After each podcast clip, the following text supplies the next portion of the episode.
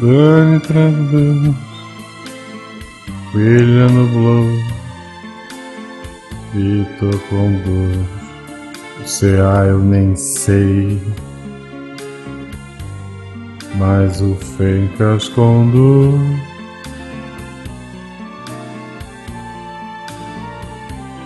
O jazz é assim, tem pazuzu, invoco o voodoo, que é pra Jacu, o Tarik na encruzilhada, o Silmar invocou.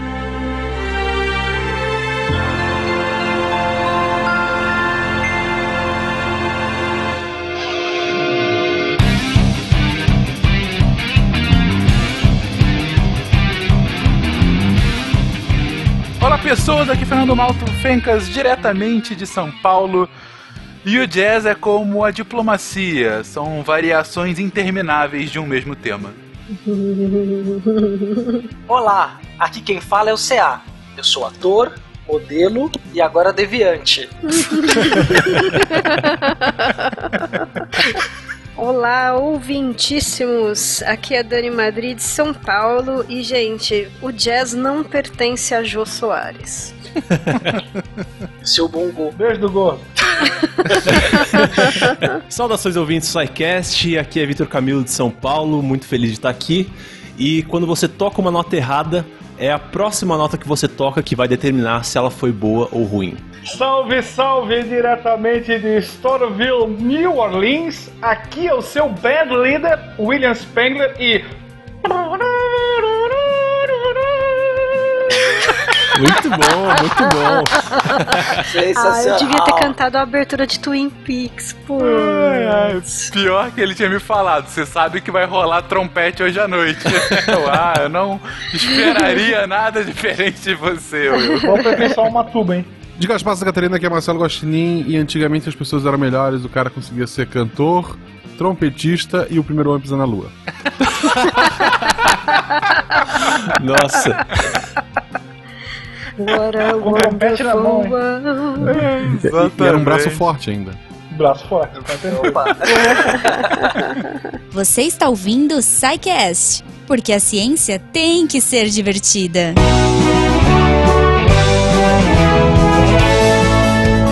Bem-vindos a mais uma edição de Regadilhos do SciCast. Eu sou o Fencas.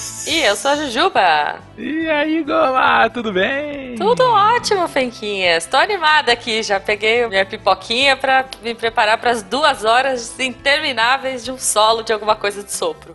Não fale isso, não fale isso, que a gente tá aqui só instalando os dedinhos aqui, enquanto a Aham. música vai tocando no fundo, enfim, aquele, aquele climinha, aquele Bom, climinha, bom. porque é um episódio bem diferente, é um episódio de história, mas de história de um gênero musical, cara, eu adorei o papo, espero que você ouvinte também goste, foi uma... Uma abordagem diferente da história, mas eu achei bem interessante o resultado. Vamos ver o que vocês acham. Não, eu brinco, mas cara, eu gosto muito. Eu acho muito legal o estilo. Pois é, pois é. E eu quero ver também o que, que vocês acham, sabe do que, Goma? Do quê? Do Encontro Nacional de Podcast lá Sim! na CCXP. Fencas! Que legal, cara. Tá chegando. Tá chegando. Exato, Olha, hoje exatamente. falta, sei lá, menos de dois meses para o É, evento. exatamente. Bom, Caramba. CCXP vai ser de 7 a 10 de dezembro, né? Exato. E a gente ainda não tem a confirmação exata de quando é que vai ser o encontro. Mas vai ser, cara. Na verdade, estaremos lá todos os dias, né? Exatamente, vai exatamente. aprontar, vai, vai. Quem é uma sabe vai rolar cosplay. Fiquei sabendo que pode ser que role uns cosplays malucos. Olha só. Cara, tá. Olha, tem muita coisa rolando, viu? Tem muitos planejamentos aí. Talvez o, o Guaxa tente matar o Tarek de novo esse ano com o camarão.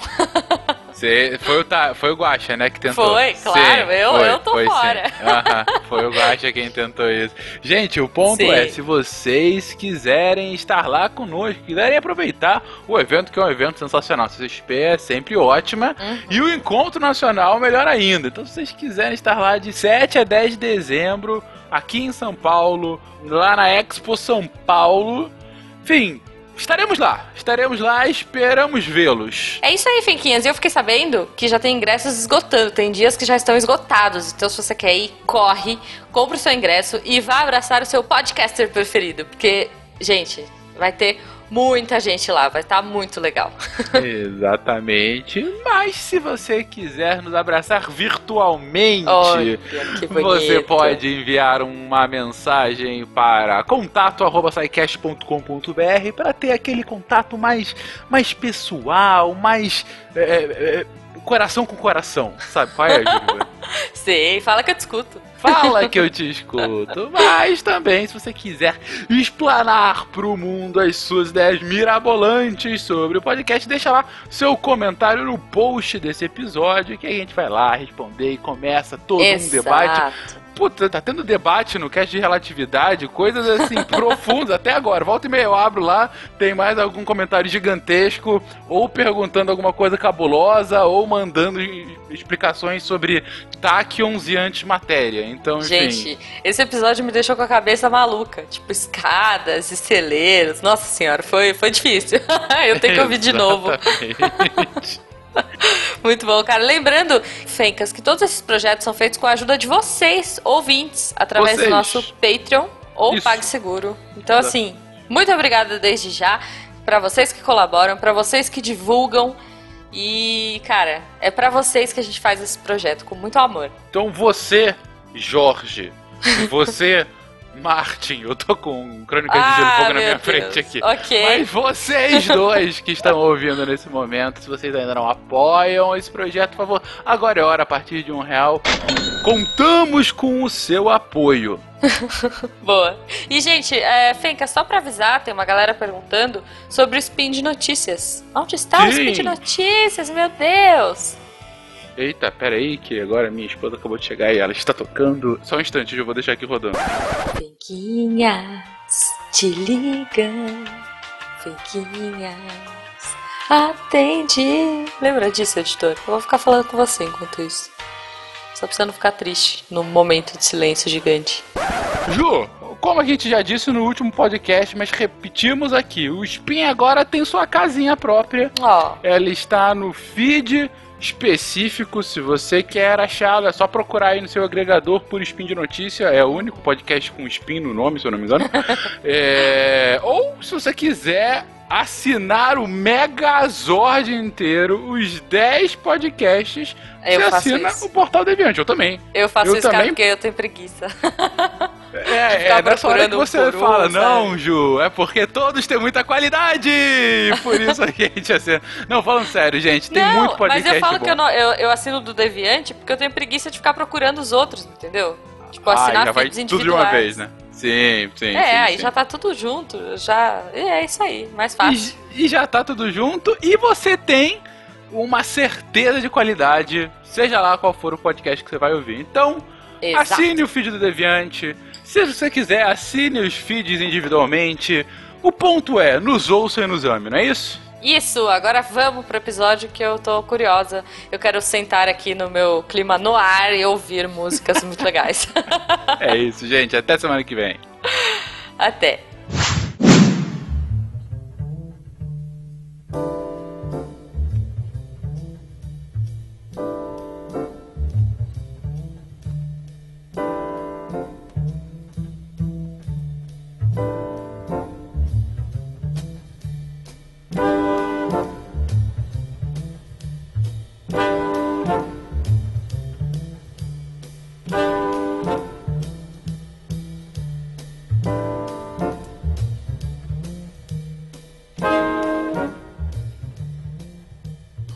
Pode ser coisa de aficionados e intelectuais, mas até perder seu trono pro pop e o rock and roll nos anos 60, o jazz foi a música mais popular do mundo.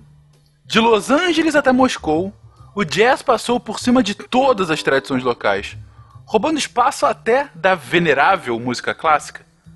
E mesmo onde o nacionalismo impediu que ele afogasse as tradições, como no Brasil e no resto da América Latina, deixou uma marca indelével. Como um estilo nascido em humildes origens, de negros pobres numa das regiões mais pobres dos Estados Unidos, se tornou a música do mundo. É isso que discutiremos hoje.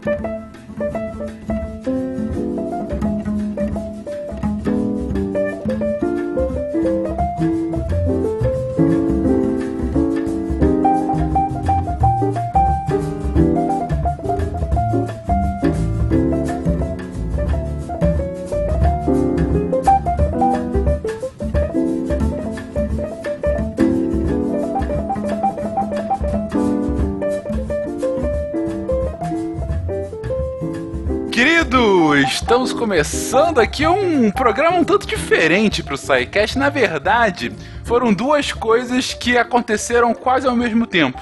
Lá perto do programa 200, a gente teve aquele especial, que foi um especial para falar sobre a ditadura no Brasil, no período, enfim, dessa transição para ditadura, e que a gente acabou utilizando duas músicas bem conhecidas desse estilo do jazz pra, enfim, dar alma, né, para aquele episódio. Duas músicas que ficaram muito conhecidas em filme recente, Whiplash, a própria Whiplash e a Caravan. E perto disso, a gente teve um vídeo do nosso amigo Vitor Camilo, que tá aqui conosco hoje, em que ele falou um pouco sobre esse estilo musical. E aí ele destrincha da forma como lhe é peculiar no seu canal, o estilo. Então, antes de começar, vou aqui apresentar esse nosso convidado. Vitor, quem você é, por que você está aqui e o que você faz no Deviante? Olá pessoas, eu estou muito feliz de estar aqui. E bom, eu sou músico, eu sou formado em música e particularmente, curiosamente, eu fiz uma faculdade que é muito voltada ao jazz, que é muito calcada no jazz. Eu trabalho como produtor musical e desde o início desse ano eu tenho desenvolvido o trabalho no canal O que é Música, que é uma forma que eu achei de ser uma válvula de escape para todas as coisas, todas as nerdagens musicais que eu gosto de pesquisar, né?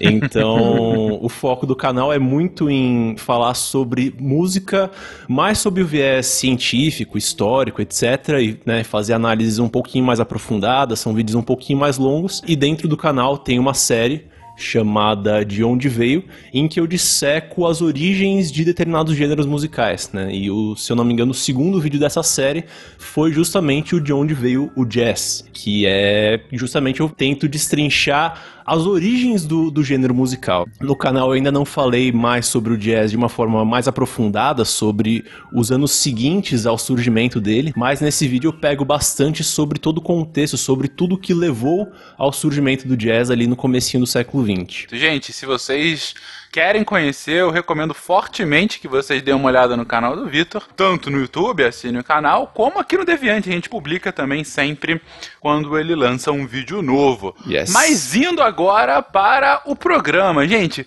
falando sobre um gênero musical. A gente tem um episódio em que a gente fala sobre música, né? A gente uh, fala um pouquinho sobre a, a ciência que está relacionada com a música. Só que é, jazz é um estilo musical um pouco diferente, tanto pelas suas origens, que é um dos tópicos aqui hoje, quanto como se deu a fixação dele no mundo, tanto também como ele acaba revolucionando a forma como a própria música é percebida, em especial nessa virada para o século XX. Mas pra gente falar disso, a gente tem que entender o que é o jazz, gente pergunta bem complexa, né? E acho que a gente pode pegar, a gente pode tentar responder isso sobre diversos vieses diferentes. Então, o primeiro que, que me ressalta aqui é justamente a gente pensar no jazz no contexto histórico, né? No jazz como uma música que surge ali na New Orleans na transição do século XIX para o XX e tal, que é uma música muito calcada e muito definida pela miscigenação musical. O jazz foi a grande trilha sonora do século XX. Também. A trilha sonora do Porque século ela vai Perfeito. desde o, dos primórdios, no início, na virada do século XIX para o XX, ela só vai ser batida pelo pop, pelo rock and roll ali a partir dos anos 60. Exato. Então, pegando ali Um de pedacinho dos 50 ali, isso, depois... 1910 até finalzinho da década de 50, o jazz era o imperador musical do mundo. E eu acho que inclusive a gente pode argumentar que o jazz ele foi talvez o primeiro fenômeno musical de massa que existiu na nossa história, Sim. né? Interessante isso. Fala mais um pouquinho até, Vitor, sobre isso, porque eu tava conversando com o Fencas quando ele perguntou se eu podia gravar e tal, porque às vezes eu tenho uma impressão, eu não sou a maior fã que o jazz tem na Terra, né? Mas qual que é o jazz que eu não gosto? É aquele que, como o William tava até colocando, né, depois aí do rock and roll, depois do pop, quando o jazz volta, por exemplo, nos anos 80, o jazz volta o total contrário do popular, né? Ele volta super elitizado, tem aquelas coisas de tocar, por exemplo, toca um tema e aí de repente você já não sabe mais onde é que você tá, entendeu? Aí fica aquela música extremamente, por um lado, perdida né, viajandona demais, muito virtuosismo, e isso sempre me incomodou muito. E aquela coisa de todo mundo, ah, eu ouço jazz, sabe, para fazer, acabou virando uma coisa até meio hipster por um lado. Sim, né? com certeza. Tem, tem, certos resgates de coisas de jazz suaves, por exemplo, que eu vejo na música da Lana Del Rey, assim, ela gosta de anos 70, na real, né? Mas tem elementos, e são elementos bem usados por uma cantora que é, vamos dizer assim, de massa, né? Que é uma coisa que tem um pop e tal. Então, esses resgates eu acho interessantes. A Adele mesmo, a própria Amy Winehouse, são resgates que eu gostei. Por que, que eu coloquei isso? Porque vocês, até na, na abertura do cast, tem uma frase lá falando do, do nascimento do jazz, que para mim aquele é o nascimento do blues, sabe? Aquele momento ali, uma música rancheira, entendeu? Com um instrumento que tinha, um instrumento que era de uma certa forma até construído ali, feito na unha, sabe? Eu acho que o jazz ele tem uma coisa muito legal nesse começo que os meninos colocaram do 19, do século 19 para o século 20, que é o rompimento da regra da música clássica. Quando surge, vamos dizer assim, quando se desenvolve, né, melhor do que surge o jazz, como conceito, ele rompe totalmente com as tais regras musicais, que aí o Vitor até pode me ajudar a gente explicar isso de uma maneira que não fique muito técnica, né? Mas existe esse rompimento, a questão de você poder pensar no que foi o dodecafonismo, no que foi, por exemplo, a utilização de dissonâncias, até a abertura do Vitor tem muito a ver com isso, né? De que a, a segunda nota que vai determinar se a primeira foi ok, por conta disso, né? Então, esse conceito de rompimento de paradigma, de tradicionalismo, pensando até um pouco pejorativamente mesmo, é o que realmente eu gosto da questão do jazz e esse é um momento de origem, como o Fencas perguntou, do jazz, é esse conceito de rompimento das questões aí anteriores da música clássica. Mas Dani, é isso que eu queria entender. Vocês estão falando aqui que o, a marca do jazz é de um rompimento, de uma espécie de mudança em como a música é percebida. O que, que rompe exatamente? O que, que era e o que, que passa a ser? É uma mudança estética também, tá? Sim.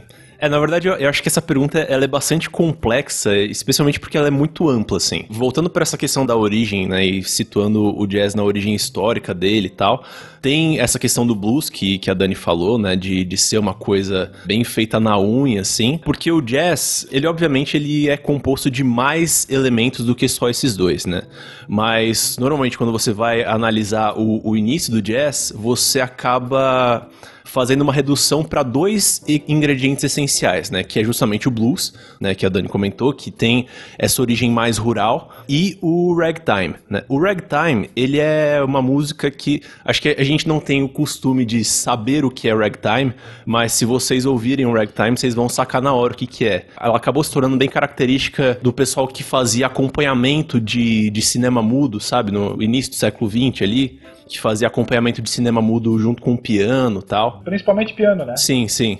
Então, o ragtime, o que que acontece? Ele já é uma subversão de uma música que vinha de uma tradição europeia. Então, no, nos Estados Unidos, especialmente ali no sul, em New Orleans e tal, você tinha uma presença forte de uma música erudita, de uma música de tradição europeia, mas que não era música de concerto propriamente, não era, sei lá, Beethoven, que é o que estava mais presente ali. Era uma música erudita marcial, né? Então, tinha, tinha toda a tradição das bandas, né, do pessoal que fazia paradas e cortejos tal.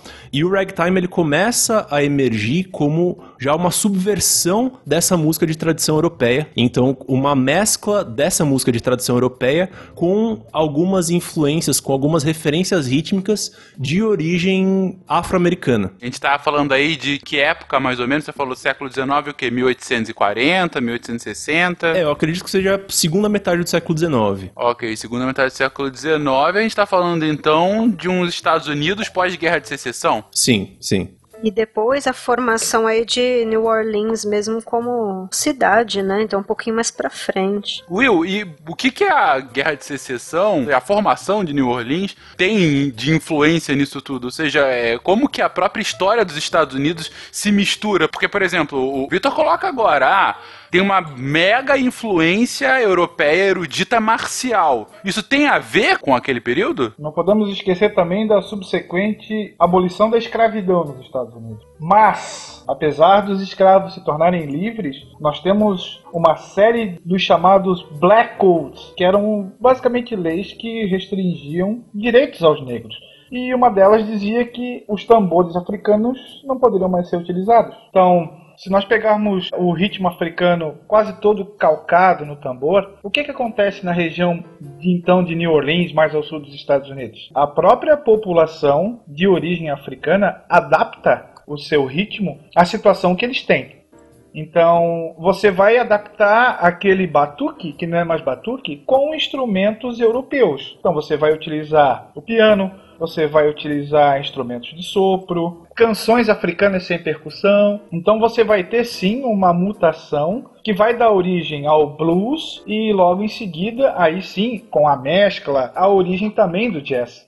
Então, a forte presença africana, e aqui, só para a gente fazer um paralelo, no Brasil, nós também tínhamos isso, só que aqui os tambores não tiveram como ser proibidos, vamos dizer assim. Então aqui continua. Lá, por conta dessa situação, apesar de que em New Orleans a situação ser um pouquinho diferente do restante dos Estados Unidos, principalmente pela colonização francesa e espanhola, lembrar que aquele território foi comprado do Napoleão no início do século XIX, a situação do escravo, sim, existia escravidão, não era uma escravidão tão intensa se comparado com outras partes, outras cidades do sul, o que acabou favorecendo também o aparecimento desse gênero. Então não tem como dissociar, e aí sim a gente vai ter uma mescla do ritmo africano adaptado a uns instrumentos legalizados, que eram basicamente de origem europeia. Aí já os metais mesmo, né, também. É. Uma coisa que é interessante pra gente ter a dimensão também é que às vezes é muito comum a gente colocar a contradição do jazz com a música acadêmica europeia, né? Mas a gente não pode perder a dimensão de que as pessoas que migram para os Estados Unidos massivamente no século XIX, até mesmo no século XVIII, que elas também praticavam as suas músicas. A França sempre teve uma tradição musical muito forte. E instrumentos clássicos como o violino, rabeca, que é até utilizado na cultura caiçara de São Paulo, né, que vem dessas traduções, franceses, portugueses, espanhóis, também circulavam ali. A gente não tem só esse rompimento que o jazz acaba causando, não é só com a cultura acadêmica musical, mas você tem um tipo de música popular que era muito difundido e que se mistura né, nesse caldeirão, vamos dizer assim, cultural, como os próprios americanos quiseram colocar como a sua mito de formação, né, de que eles são um caldeirão musical, embora, como o Will ressaltou muito bem, é um mito de formação. Só não deram o nome de apartheid, mas essa forma de discriminação legal com os negros sempre existiu. Então acho que é bom a gente ter isso em dimensão. Você tem músicas populares dos europeus, com instrumentos populares. Você pegar a música folk norte-americana, eles usam o violino, e é uma música extremamente rural e sulista. Quer dizer, o redneck lá tocando o seu violino, tocando outros instrumentos, que ele não está fazendo uma música necessariamente erudita. Ele toca ritmos populares, ritmos do campo. E os Estados Unidos no século XIX, o sul dos Estados Unidos, era eminentemente rural. Ele vai começar a se urbanizar 20 mais para a segunda metade. Então aí dá pra gente colocar as várias imigrações na real, né? Porque quando você fala do violino, por exemplo, certos tipos aí de violino, ou a questão do próprio banjo depois, esse folk aí ele é irlandês. Ele tem coisas da Escócia também, ali do que convencionou se chamar né, de música celta, lembrando que isso é só um rótulo, tá? Mas tem muito a ver. Quando a gente pensa, vai até em outros ritmos, estilos, sei lá, derivados, a gente pensa o bluegrass, ou o próprio folk, como você falou, né? Isso tem essas raízes. Até a country music, ela tem essa raiz irlandesa fortíssima a dificuldade da gente conseguir conceitualizar início do jazz, por exemplo, definir, é exatamente porque existe essa conversa entre os estilos, entre essas várias tradições populares. Realmente, eu concordo com o CA que não dá pra gente também, só como eu comecei explicando, né, ali meus problemas com o jazz e tal, só trazer realmente para a contemporaneidade, onde existe essa discrepância muito grande de popular, de elitizado e tal. Ali não, ali existia mais conversa e contato, e realmente, no caso de New Orleans, a questão da influência francesa, sem dúvida, né? Queria terminar de fazer um paralelo, né, pensando nisso tudo que vocês estão falando, concluindo o meu raciocínio anterior, é que você consegue identificar muitos paralelos, inclusive musicalmente mesmo, sem precisar ler sobre os gêneros, você consegue identificar muitos paralelos entre o ragtime, né, que é um desses é, elementos fundamentais da composição do jazz, e o choro primordial que surgiu ali no Rio de Janeiro também no século XIX. Então, se você pega, por exemplo, algumas composições do Scott Joplin, né, que foi talvez o, o o compositor mais importante desse período do ragtime, né, desse período pré-jazz, é, você consegue identificar muitas semelhanças entre composições dele e composições do Ernesto Nazaré, por exemplo, que estava fazendo algo semelhante no contexto brasileiro, mais ou menos ao mesmo tempo que o pessoal lá nos Estados Unidos. Então eu acho muito interessante, eu gosto muito desses paralelos, assim. Situação semelhante também acontece em Cuba. Uhum. Tudo ao mesmo tempo. Sim. Então, vou pegar então o que vocês me disseram até agora.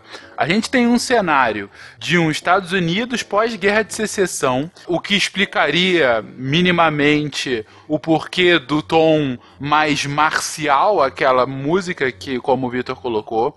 Um Estados Unidos que está lidando com os efeitos recentes do fim da escravidão, mas junto com leis ainda de separação étnica, vamos colocar assim, né? De diferenciação étnica, com fardo ainda bem pesado para os negros, em especial no sul, que é o caso de New Orleans, cidade que não só tem essa influência da sua região nos Estados Unidos e de economia e da própria sociedade, como também tem um status um pouco diferenciado, dado que tem um histórico de colonização franco-espanhola, daí toda a cultura que vem desses países bem recentemente, e também influência de outros colonos que vinham da Europa naquela época. Ou seja, o que não falta aí é influências diferentes naquele período histórico. A gente está colocando aí de fato um verdadeiro caldeirão étnico e daí um caldeirão cultural para explicar o que estava acontecendo naquele momento. Pessoas de diferentes grupos étnicos, no caso ali de New Orleans, elas poderiam conviver e, e se comunicar com uma maior facilidade. O que fatalmente vai fazer com que você desemboque no nascimento de uma nova cultura musical. E aí sim contendo elementos espanhóis, franceses, alemães, irlandeses e africanos também. Posso colocar mais uma coisa aqui, mais um ingrediente nesse caldeirão aí? Mais um tempero, diga aí. Asa de morcego, aposto.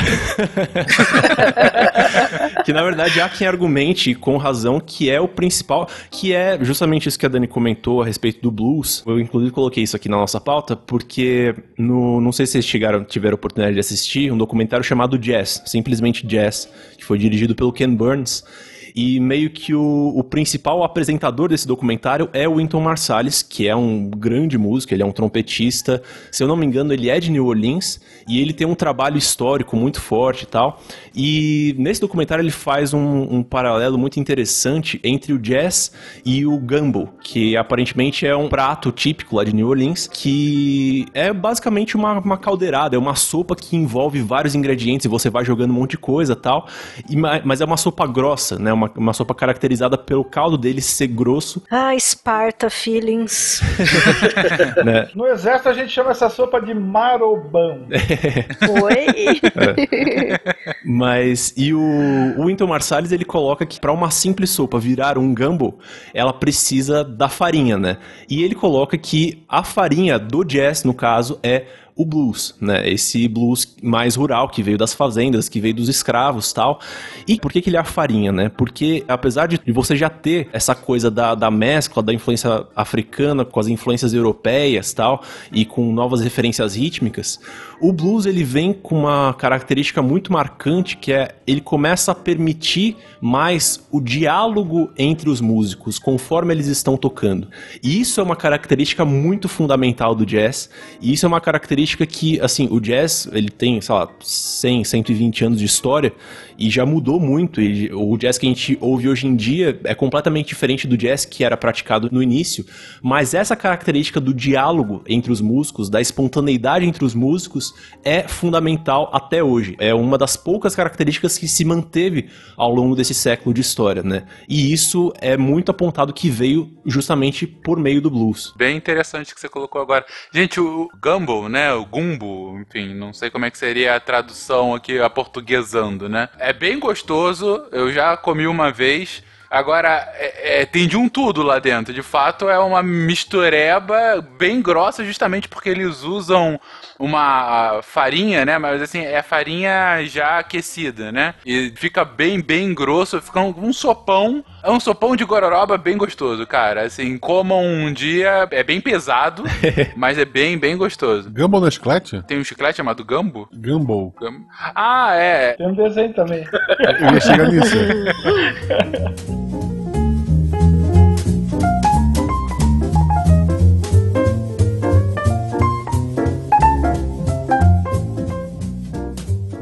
Onde é que a gente chega da encruzilhada, o pessoal que fazia o pacto lá pra, pra tocar bem? É justamente É, essa parte do blues. É a parte mais legal. Por quê? Qual é a relação? Gente, isso, sabem que isso tem até no, em algumas coisas do Lovecraft, né? Aquela, aquela fase tensa, né? Vamos falar real, existia todo um preconceito, um racismo da parte dele. A gente sabe, era um homem do seu tempo, né? Fazer o quê? Mas ele tem, eu tava lendo de novo aquele, o Call of Cthulhu, chamado de Cthulhu e tal, e tem umas partes que ele descreve os rituais de floresta, né? E que ele fala desses instrumentos, que até os meninos colocaram aí da proibição dos instrumentos, principalmente tambores e tal. Ele faz toda essa descrição desse tipo de música como algo extremamente ritualístico. Não é uma coisa assim remetendo ao que o Brasil conhece como candomblé, como umbanda. É bem diferente, é muito do que a gente acaba vendo em certas rítmicas do próprio jazz mesmo, né? Principalmente por conta de certos BPMs aí, às vezes de bateria, né? E ele cita, ele fala muitas vezes, né? Lógico que ele, ele fala meio denegrindo um pouco, né? Porque ele chama tudo de muito primitivo, né? Mas até ali em 1900 o quê? Deve ser 1930 e pouco, ele tá aí citando essas coisas que vocês falaram aí do final do 19 ainda. Sobre a musicalidade dos imigrantes. E não são só negros que ele coloca. Qualquer imigrante, qualquer coisa diferente ali da onde ele morava, de Providence, ele colocaria no mesmo caldeirão, igual a gente falou. Tem, uma, uma lenda urbana forte nos Estados Unidos de músico que vendeu a alma pra poder tocar muito bem, etc e tal. Isso é explorado em muita coisa da cultura pop também. Sobrenatural tem O episódio. Robert Johnson tem a super história dele. Teve até um seriadozinho do Ozzy Osbourne com o filho dele que eles foram visitar a tal da encruzilhada que o Robert Johnson fez o pacto, que falam que ele fez o pacto. É bem sem graça a tal da encruzilhada hoje em dia, mas tem lá uma plaquinha, porque né, tem que monetizar o lugar de memória, né? Era, exatamente, o que, que é uma encruzilhada engraçada? Tipo, você chega lá, vem o demônio falar contigo, te dar um abraço. Ah, Isso, vem cá, vem cá. Quer tocar jazz? Cá.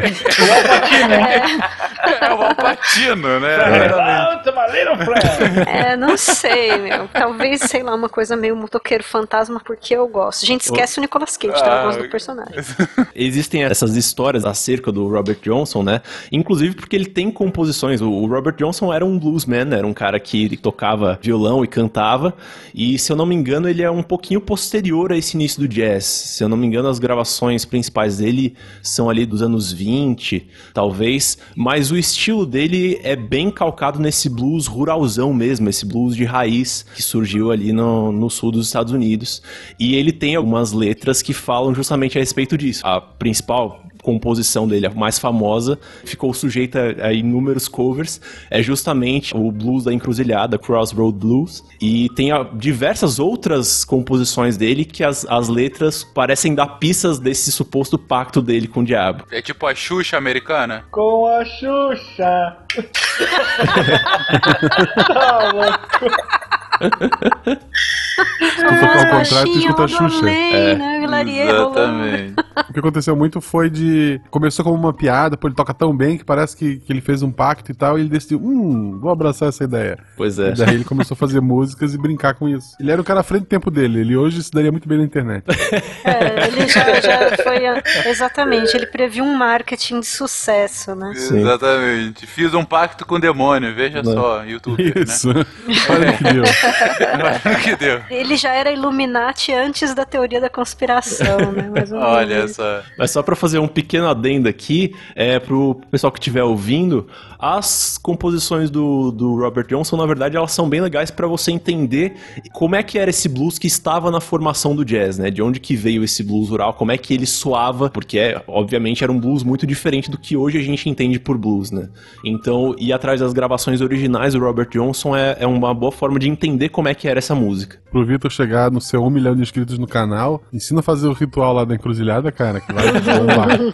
Aguarda. Próximo vídeo vai ter tutorial. Ok. Desculpa, é só um momento polêmica aqui que eu lembrei uma coisa, né? Tem um pessoal da minha família, da por parte de mãe, que é uma galera assim do interior de raiz, né? Nada Nutella. Então, eles contavam-se essas histórias de capiroto e não sei o que lá, até que eu sempre brinco disso mesmo no Twitter e tal. E eles tocavam muita moda de viola. E eram umas violas assim super improvisadas, que eles meio que construíam com qualquer madeira e tal. Ficava até um pouco assim, um certo desafino, como até o Vitor falou assim, desses early takes aí, né? Esses, essas primeiras gravações do Robert Johnson, existe uma, uma dissonância, uma coisa, uma cordinha berimbalesca, ouso dizer assim, né? Muito, muito louco mesmo. E a moda de viola antigona brasileira tem também. Eu, eu acho muito louco esse parentesco, né? E tô aqui estabelecendo só um parentesco musical, não tô traçando nada histórico, porque não tem mesmo, tá? Mas assim, temas nessa coisa de falar de diabo, de assombração, até mesmo às vezes de pacto mesmo, mas aí era mais no cunho amoroso, né? Essa questão do pacto. Mas lembrei disso e acho que o blues brasileiro é a moda de viola, ponto. É isso. Ok, bom. Depois dessa declaração polêmica da Dani, uma coisa que eu queria entender é que vocês comentaram, eu achei interessante esse início de como o gênero está se formando, e é claro, sempre a ressalva, como o Vitor colocou, e a Dani referendou depois, não tem como a gente definir esse aqui é o primeiro jazz. Isso é uma construção e tal. Eu acho que qualquer estilo musical é assim, né? O cara não vai, ok, vou fundar um estilo novo, tá fundado. Não, é uma construção que é orgânica. Mas uma coisa que eu não entendi é que antes vocês falaram, ah, e ele rompeu com a tradição musical. Por enquanto, que vocês comentaram de um pouquinho diferente, digamos assim, é o diálogo entre os musicistas, né? Que um instrumento vai falando com o outro. Mas isso também não é inédito. Você tem outros estilos que também tem esse tipo de diálogo. Por que, que tem esse rompimento de fato? É porque no jazz isso se torna uma característica muito fundamental. Ele se torna. Acho que aí, aí a gente pode entrar em definições a, a respeito do famigerado universo da improvisação, né? Que é justamente derivado dessa questão do diálogo. Essa questão do diálogo, como o, o Fencas colocou, ela já existia na música erudita. E mesmo a questão da improvisação não era uma novidade absoluta. O que se torna uma novidade, o que é novo, é que no jazz é uma música inteiramente baseada na improvisação, baseada no diálogo. E é aí que eu vou entrar no- numa questão que fica um pouco polêmica justamente para os músicos. Porque assim, quando a gente fala sobre improvisação, a maior parte das pessoas tende a associar isso direto com o solo. Então, ah, improvisação no jazz é quando você toca, toca, toca, e aí depois todo mundo se retira um pouquinho para deixar uma pessoa brilhar e essa pessoa está improvisando. Sim, e isso é improvisação. O cara que quando ele tá solando, ele está improvisando.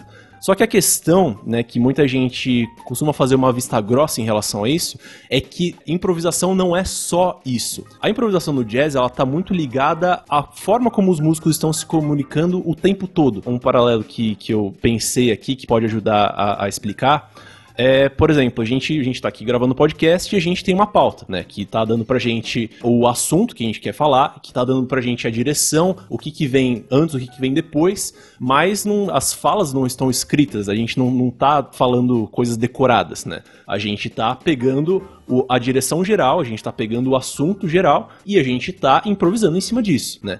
E a grande questão do jazz é justamente que a música escrita no jazz ela é mais uma pauta do que um roteiro fechado. Entendi. Não é algo scriptado, mas é só assim, ó, vai por esse caminho. É, o nível de scriptação ele varia. Inclusive, acho que a gente vai falar um pouquinho mais depois do swing jazz, né? Da, que foi justamente esse auge comercial do jazz que, que o Will comentou anteriormente, né? Que era um jazz baseado muito em escrita, né? Porque você tinha grupos enormes, você precisava escrever a música que ia ser tocada. Mas na essência do jazz está essa questão de os músicos eles serem obrigados a, a, interagir entre si ali no on the spot, sabe? No, instantaneamente e tomar decisões musicais em tempo real. E mesmo antes de ser introduzida essa questão do solo, de você criar essa, essa cultura pelo solista, já existia isso na própria interpretação dos temas, né? Alguém falou nas introduções sobre o jazz ser, ser uma, várias variações sobre um mesmo tema, algo assim. E é justamente isso. O, o pessoal de New Orleans, por exemplo, eles, eles tinham essa, essa questão de você tocar um determinado tema é de uma forma que os ouvintes consigam reconhecer a melodia, mas existem infinitas variações que você pode fazer em cima daquilo, né? Existem diversas infinitas formas como você pode dizer uma mesma coisa. E no universo musical não é diferente, só que isso foi, digamos assim, mais popularizado, mais consolidado no universo musical em função do jazz, a partir do jazz, né? Então essa que é a característica que mais define ele ao longo da história. Essa então é o, o ponto que ele acaba revolucionando assim a música. Diria que sim, além de toda a questão da miscigenação tal, que não é exclusividade dele, né? Tem, tem os paralelos entre o jazz e as músicas de outros pontos das Américas no século XIX, que também tinham a questão da miscigenação, mas esse ponto da improvisação, da espontaneidade, né, de você fazer música em tempo real, é a característica fundamental do jazz, assim, que é o denominador comum entre todos os períodos do jazz. Perfeito. Quando a gente estava falando, pelo menos assim, a minha fala, Fencas, quando eu coloco para ti que o jazz ele rompe com certos paradigmas, tradicionalismos, até de uma certa forma com alguma coisa da teoria da música clássica, são, por exemplo, assim, sequências harmônicas, principalmente mais na harmonia até do que na melodia. A melodia entra nessa parte que o Vitor colocou, da ideia que se faz aí do solo, que se a gente for pensar em termos lá na frente do século 20, anos 80, a gente tem aquelas coisas magníficas de Aldi Meola, Paco de Né, o John McLaren lá, quando eles se reuniam os três, e aí cada um, né, eles iam taking turns ali, cada um ia tocando a sua parte, o seu momento de brilhar, como ele colocou. Mas aí voltando agora para o que eu tinha falado, é, por exemplo, né, tem um tipo de acorde que é o acorde de sétima menor. E esse acorde de sétima menor, a construção do blues é muito marcada por isso, né, e consequentemente do próprio jazz. E na música clássica você, você encontra de outras maneiras esse tipo de utilização mas não de jeito nenhum como você tem no blues e no jazz. Quando a gente ouve esse som, você simplesmente sabe em que universo musical você tá. Você tem certeza que você não tá no clássico, porque certas coisas que eram consideradas fora da regra da música clássica, fora do que seriam os campos harmônicos fixos ali dos acidentes musicais, olha, o tom tal segue os acidentes musicais tais, isso não será rompido, né? Isso é rompido muito depois, muito depois, né? Mesmo na própria música clássica muito depois. Você teria algum exemplo? Teria. Houve. Isso é um Ré com sétima menor. Então, isso aqui é totalmente blues. Ó, eu vou tocar só uma sequenciazinha, ver se vocês não lembram assim de blues e de jazz. Então, uma, é uma musiquinha, isso aqui é uma musiquinha do Neil Young, que é muito simples, é uma sequência de acordes extremamente simples, tá? São tons fundamentais, com essa inserção. Sem a sétima, gente, não tem como dizer, sem essa sétima menor, eu não tenho como chamar isso aqui de blues ou de jazz. Por exemplo, ó, vou tocar um pedacinho, ó.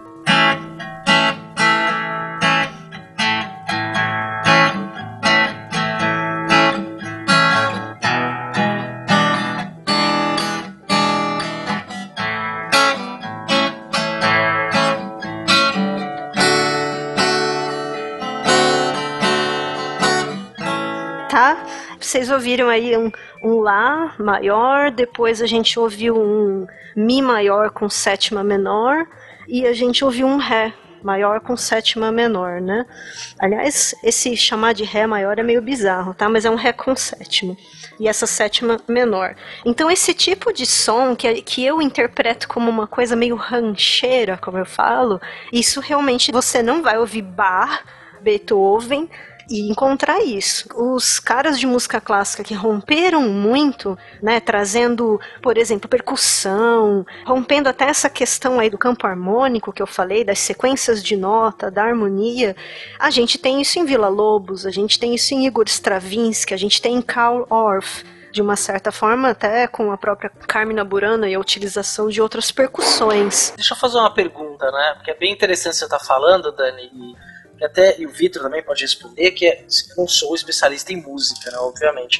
Mas isso no jazz você teve alguém que pensou isso a posteriori que a música surgiu? Ou houve um movimento de pensamento dessa música e aí essa música foi estruturada dentro de uma teoria ou um pensamento específico? Eu acho que o Vitor deve saber até mais do que eu, meu, nisso, mas eu acredito que assim, quando a gente pensa naquela dificuldade em caracterizar o primeiro jazz, como o Fencas falou, muita coisa assim, vamos jogar no intuitivo, sabe?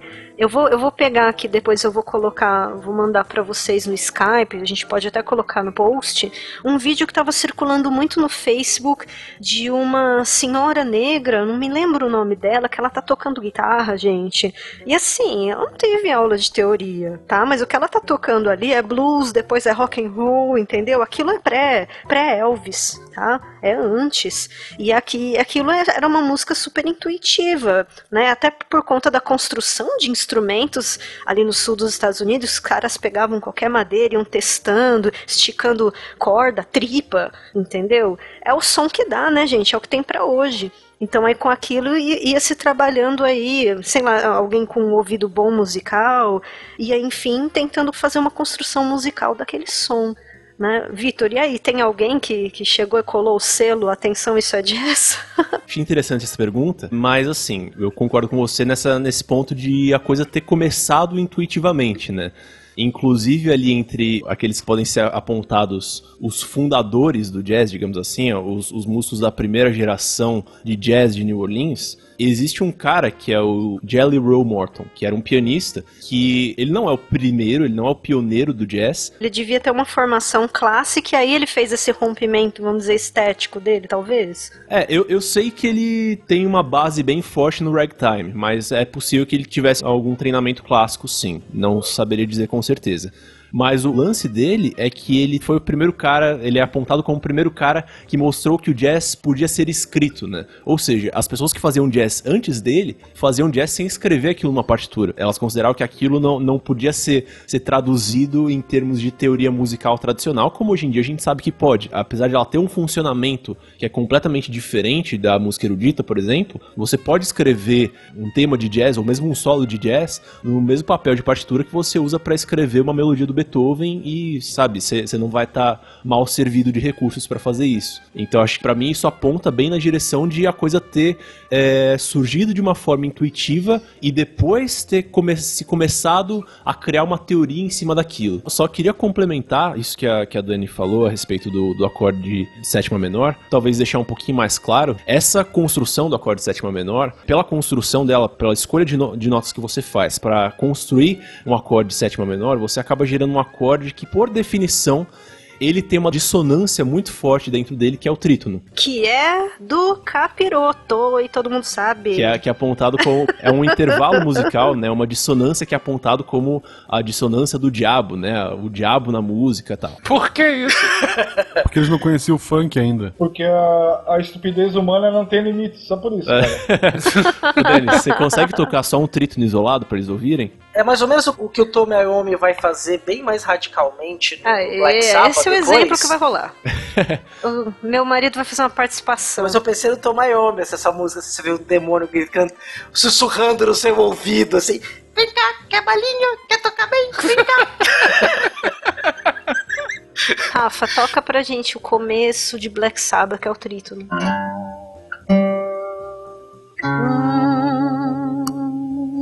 Esse intervalo. Olha que coisa. Esse É capiroto, né, gente? Não tem o que falar. Quando você toca as notas do trítono juntos, né? Quando você toca um acorde que contém o trítono, é, na teoria musical erudita. Você invoca o demônio. Exato, perfeitamente. Você vê onde começou a tal da história da encruzilhada. Já Exato. foram só Entendi. três notinhas, né? A gente tá Então. dando a Pronto. letra aqui do pacto, gente. Exato. Nem o maestro Zezinho conseguiria. Então, o que acontece? Esse acorde, por ele ter uma dissonância muito forte, muito marcante, na teoria musical tradicional, né, de origem erudita e tal, ele era um acorde que ele era usado pros ápices das músicas. É o penúltimo acorde da música. É o acorde que você dá pra gerar aquela tensão extrema antes de você resolver e a música acabar num clima de paz, digamos assim. Você resolve, às vezes, até que nem como no Renascimento se resolvia num acorde maior. Você toca a música inteira que tem uma tonalidade menor, aí gera aquela coisa, né? Aquela coisa dark. Só que aí no Renascimento sempre ele concluía com um acorde maior. Seria assim a resolução da cadência, né? Como a gente fala. Aí concluía nesse tom maior. O trítono ele gera tanta tensão e se você prolonga, né? A tensão, por exemplo, no caso do instrumento de corda, né? Que a gente consegue fazer vibrar mais um pouco, né? Eu não sei vocês, mas eu sinto cheiro de enxofre. Mas então, o que acontece? Então, o trítono tem, tem justamente essa característica. Então, os acordes que contêm o trítono, eles são importantíssimos para a construção da nossa música, para a construção da música tonal e inclusive a música erudita, mas eles são acordes que supostamente eles deveriam ser utilizados em pontos específicos antes de você cair para uma resolução que vai ficar tudo tranquilo. E o que acontece? O blues, ele é baseado em músicas, as estruturas básicas do blues, todos os acordes contêm o trítono. Ou seja, você tá ouvindo essa dissonância o tempo todo. Então É um mantra, né? ele, ele troca de um trítono para outro, para outro, para outro, para outro, mas você tá ouvindo aquela dissonância, aquele som é, esquisito entre aspas, o tempo todo. Que é um som que hoje em dia a gente já se acostumou com ele, já se habituou a achar isso bonito, né? Mas pra época eu imagino que tenha sido bem impactante, assim. E é engraçado também quando a gente vai pensar nas, na parte, a gente falou bastante de harmonia, né, Vitor? Sim. E na parte melódica aí a gente pode falar da pentatônica, né? Sim. Do clássico absoluto de blues e também de jazz, né? Da construção aí da pentatônica. O que, que é a pentatônica? O jeito mais fácil de entender o que é a pentatônica é você tocar só as notas pretas do piano em sequência. Aí risca um pentagrama no chão, né? E invoca. Exato. Só melhorando, Will. Tá um negócio aqui. Aí você pede uma pastilha no meio do discurso também, né? Ah, pastilha. Faz aquele seu desenho do Bafomé moleque, né? Ué, mas ok, só as notas pretas do, do piano. É, na verdade, o que, que acontece com a pentatônica? Ela é meio que o oposto dessa ideia do trítono, né? Porque a pentatônica é uma escala que, inclusive, ela aparece isoladamente em diversas culturas, né? Se você imaginar aquele sonzinho característico, né? Sonzinho até meio é, batido, assim. Ah, imo- imagina uma música chinesa, imagina uma música japonesa. A música que você imaginar provavelmente vai estar em escala pentatônica, né? Ele tem um som mais inocente, mais inofensivo, assim, porque é uma escala que é caracterizada por não ter as notas que formam o trítono. Um tipo de escala que ela tem uma aplicabilidade muito grande, porque você consegue usar a escala pentatônica sobre qualquer tipo de, de estrutura, de acorde, que ela vai acabar dando certo. Ela tende a não ter notas que se choquem tanto com os outros acordes. Talvez o exemplo mais fácil mesmo de ouvir uma escala pentatônica seja ir num piano e tocar só as notas pretas dele. Me veio agora à mente, eu não sei se é esse exemplo. Tem uma palestra do TED? Sim. Que é um cara justamente explicando a escala pentatônica? Sim, sim. E, pô, é Exatamente. fantástica Sim. essa palestra. Ele mostrando que tá na nossa cabeça, na Exato, verdade, né? exato. O cérebro escala. espera essas notas, Exato. gente. Pô, Então, Gente, se você nunca viu essa palestra, querido ouvinte, pare. Não, para não. Espera acabar esse cast e depois entra no link que a palestra é maravilhosa. Vale muito a Sim, pena. é, perfeito. Eu, eu, eu não, não tinha me ocorrido falar dessa palestra, mas realmente é tipo. E, e ele demonstra justamente essa questão de que a escala pentatônica é uma coisa muito natural pra gente. Não por acaso ela apareceu isoladamente em diversas culturas, né? Então tem, tem essa questão. E, e o blues, ele é muito baseado, assim, na combinação entre os acordes dominantes e a escala pentatônica, né? Então, as melodias no universo do blues, elas tendem a ser construídas sobre a escala pentatônica, que dá toda um, uma característica que foge muito da linguagem harmônica e melódica que o pessoal estava acostumado a ouvir até então, né? Em função dessa combinação de fatores musicais.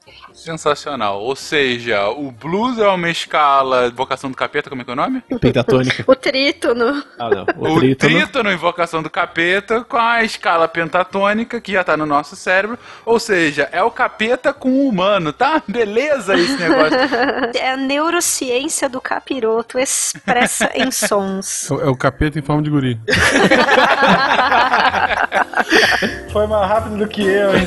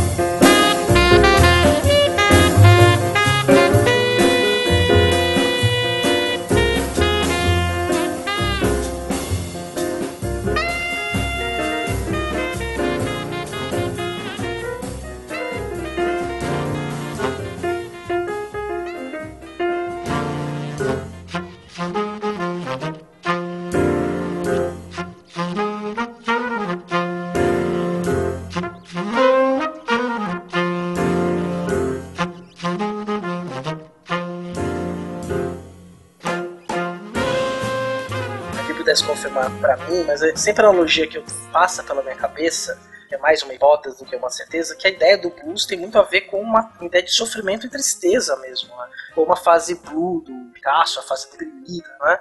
Os quadros azuis daquela música feita pelos escravos sulistas, pra gente trazer, né? Talvez falar do próprio inferno na Terra, né? Você lembrou das spirituals. Aí é bem, bem melódico, não tinha nem instrumento acompanhando, né? Aquelas músicas dos campos de algodão mesmo, sabe? Will, você lembra um filme, que é um filme bem interessante, passa na Guerra de Secessão, que é com Denzel Washington, que é, só, é uma tropa negra na Guerra de Secessão. Tempo de Glória? Eu acho que é esse filme. Já é esse momento que eles sentam em torno da fogueira para fazer um som, né? Matthew Broderick no filme. Sim, isso, esse isso mesmo, esse mesmo. A gente acabou voltando um pouco, né, lá na Guerra de Secessão, tá falando dessas questões do jazz, né? Mas é bem interessante do Nova Orleans, né? Embora o jazz, tipo, pelo que deu a entender, que o Victor e a Dani falaram muito bem, não dá pra gente falar embora tenha ali um personagem ou outro, gente pode falar, olha, essa pessoa começou a dar origem jazz na pergunta, mas ele tem um lugar específico, ele surge quanto esse estilo musical, né? Que é Nova Orleans. O vídeo que o Victor faz é muito bacana, que ele relembra uma série de questões, né? Do ponto de entroncamento que é Nova Orleans, né? Que é uma porta de entrada dos Estados Unidos pelo Caribe, a entrada de um grande rio que possibilita você praticamente cruzar de norte a sul o país, um lugar que recebia escravos, tinha uma cultura punjante ali, e até hoje, né, quando você pega e pensa no sinal de, né, de boemia, de festas mais liberais nesse sentido, você vai lembrar de Nova Orleans. No Mardi Gras, né? Sim, exato. Sim, que tudo contribui justamente para aquele caldeirão que a gente estava falando, né? Ele foi muito marcado pela miscigenação, né? E inclusive, eu imagino, é, pelas descrições, né, que que eu já tive acesso, é um lugar que tinha uma, uma atividade muito forte, uma atividade portuária muito forte e, consequentemente, uma vida noturna muito forte com relação a jogos, a prostituição, etc. E acho que todos esses elementos eles são muito essenciais para o surgimento do que viria a ser o jazz, né? E o voodoo, né, gente? Vamos relembrar, é um clássico do 007, Viva e Deixe Morrer. A Dani não, não consegue Roger deixar Moore. passar qualquer referência a Pazuzu, é impressionante. Outra então, referência... Gente, eu falei 007, Roger Moore, saudoso, acabou de morrer. Outra referência muito boa, representando a Jujuba aqui no cast, A Princesa e o Sapo. Todas as músicas passam em New Orleans, né? Boa, Todas as boa, músicas boa, do, da animação são, são jazz, são blues. E a, a, parte musical desse filme é maravilhosa. Oh. Tava lembrando do que o CA tinha falado sobre, que ele comentou sobre o blues, que ele falou desses cantos aí, os cantos mais tristonhos, mais melancólicos, né, esses dos campos de algodão. A gente tem até um inglês, até olhando, pensando pela parte linguística, esses negros escravos depreendendo a língua inglesa e se expressando, expressando ali o sofrimento deles através daquela nova língua, né, para todos eles. Então tem, vamos dizer assim, o que outras pessoas puristas chamariam de erros gramaticais, mas que é muito interessante como que fica na melodia, né? Alguns cortes de letras R para fazer uma junção melódica. Então, para isso a gente tem as spirituals, o que convencionou se chamar de spirituals, que eram clamores aí no caso até a, a, entidades da mitologia cristã, como por exemplo, principalmente anjos, né, falando aí dos anjos que anunciavam um, tempo melhor e uma, um clássico absoluto dessas spirituals. Aliás, tem duas que são clássicas. Uma é o Swing Low Sweet Chariot, que a melhor versão para mim é a da Joan Baez quando ela canta a capela no Woodstock, tá? Recomendo, assim, uma das cantoras que eu mais amo na vida, assim. E é maravilhoso, vocês vão perceber pela melodia essas notas menores, assim, né? É muito bonito mesmo. E a outra é uma que se chama Michael Rowe, The Boat Ashore também. Teve versão em português, tiração de sarro, né? Antes do meme era isso, né? Era fazer as tais paródias, né? De musiquinha. Eu não vou recomendar a versão que eu lembrei agora, porque sério, é o Hobby Rosa dos menudos. Mas assim, tem outras bem melhores e o YouTube vai ajudar legal a encontrar essas spirituals, né? Como que eles lidavam ali com aquela situação de escravidão, clamando ali para os céus que viesse uma entidade ajudá-los, resgatá-los daquela condição. Exato, e aí justamente os spirituals dão origem ao blues e o anjo que vem ajudar eles é Lúcifer. É nós, né? É isso aí. Nada como Gente, a estrela da isso manhã. era um podcast sobre jazz, tá virando uma invocação ao capeta, tá? Negócio. SciCast, o podcast verdadeiramente ateu satanista. Eu gostaria de recomendar uns livros, sabe? Fausto de Goethe. Vamos lá, gente. Mas, gente, e esse nome, jazz? De onde é que vem? O que, que significa, afinal? Pois é, eu já ouvi muitas hipóteses ao longo da minha vida. E na verdade, é, como a gente mencionou antes que não existe uma pessoa que chegou e falou, vou fundar aqui um gênero musical com CNPJ e tal, é, também, não é, também não existe uma explicação definitiva para o nome de diversos gêneros que a gente conhece hoje. E o jazz ele acaba se enquadrando nesse universo, né? Então, assim, eu, eu já tive contato, já, já ouvi três hipóteses principais, assim, e na verdade eu acho que nenhuma delas se sobressai sobre as outras. A primeira delas é que jazz seria uma corruptela de jasm, que seria, no caso, uma gíria para orgasmo. A segunda seria que jazz vem do perfume de jasmim que era utilizado pelas prostitutas, né, nos cabarés de New Orleans, é, especialmente lá no, no bairro de Storyville, né, como o colocou, que seria um perfume de, de jasmim e o apelido dele, o nome desse perfume seria Jazz, de Jasmine. Em função disso, o Jazz tendo nascido nesse, nesse ambiente que era intoxicado por esse cheiro, teria recebido esse nome. E o, a última explicação que eu já tive contato, na verdade há muito tempo atrás, é de que esse nome teria vindo do francês, né, que tem tudo a ver com New Orleans, que o verbo jazer significa supostamente fofocar. Todas as hipóteses são plausíveis, mas acho que não, não dá para ninguém saber de fato qual delas faz mais sentido, ou qual, qual delas é a mais. Talvez o pessoal, os historiadores aqui do cast saibam dar, dar, uma, dar uma luz ma maior a respeito A única disso. coisa que eu consegui pensar foi numa tirinha da meia-noite do Penadinho que, que tava uma plaquinha, é, uma lápide escrito aqui jaz e tinha um mortinho tocando saxofone. Desculpa, desculpa aí, gente. Will CA, alguma outra explicação ou ficamos com penadinho? Nós temos uma banda a partir de 1916 que vai usar jazz na sua alcunha. Era a Original Dixieland Jazz Band. Mas esse jazz não é com Z, é com dois S. Inclusive foi a primeira grande jazz band a realizar gravações. Vai estourar em Nova York mais ou menos nessa época. E nós vamos ter um cara que vai ser o primeiro a utilizar o nome de jazz para a música que ele fazia era um trombonista chamado Tom Brown, que era líder de uma banda também de, de Nova Orleans, também nessa época. A gente não vai conseguir, então, nem por nenhuma etimologia. Eu, eu arriscaria aí o, o negócio do francês por conta da região, se a gente fixar assim a, a, nossa ideia em New Orleans, mas eu adorei a questão é que eu não conhecia do perfume, né? Então a oferenda aí da Pomba Gira tava forte, né? Esse jasmim aí. É. Meu Deus, outra referência? Não aguentei. É, eu particularmente, né, como a gente não consegue saber de fato de onde veio o nome, particularmente a hipótese que, que eu mais gosto, né, que se eu pudesse escolher uma, seria justamente essa do francês.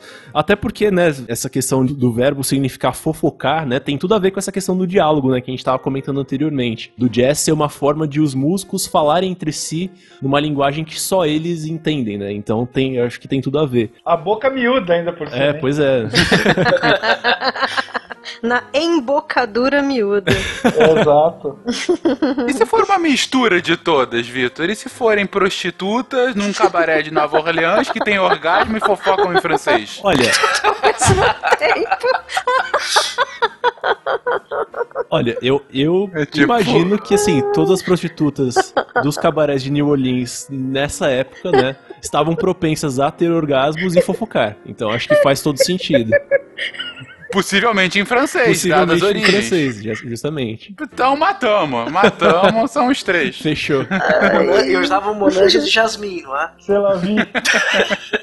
né? E só para complementar isso que foi dito anteriormente, a Original Dixieland Jazz Band, na verdade, ela é responsável pela, de fato, primeira gravação do jazz. Primeira gravação, né? Isso, isso é a primeira gravação da história do jazz, que foi em 1917. Sim, já como fruto da Primeira Guerra. Porque o jazz começa a estourar no mundo a partir da Primeira Guerra, quando os GI, os soldados dos Estados Unidos, vão para a Europa e apresentam essa música para o velho mundo. E aí a coisa ganha um impulso gigantesco. E por que estourar em Nova York? Porque logo depois do término da guerra, ali bem próximo, nós já começamos a ter um boom industrial muito grande na região norte dos Estados Unidos. Então você vai ter muita gente saindo do sul, inclusive esses jazzmen, jazz band, que vão para o norte procurar fazer sucesso. E é aí que vai aparecer a cidade de Chicago como o segundo grande berço do jazz.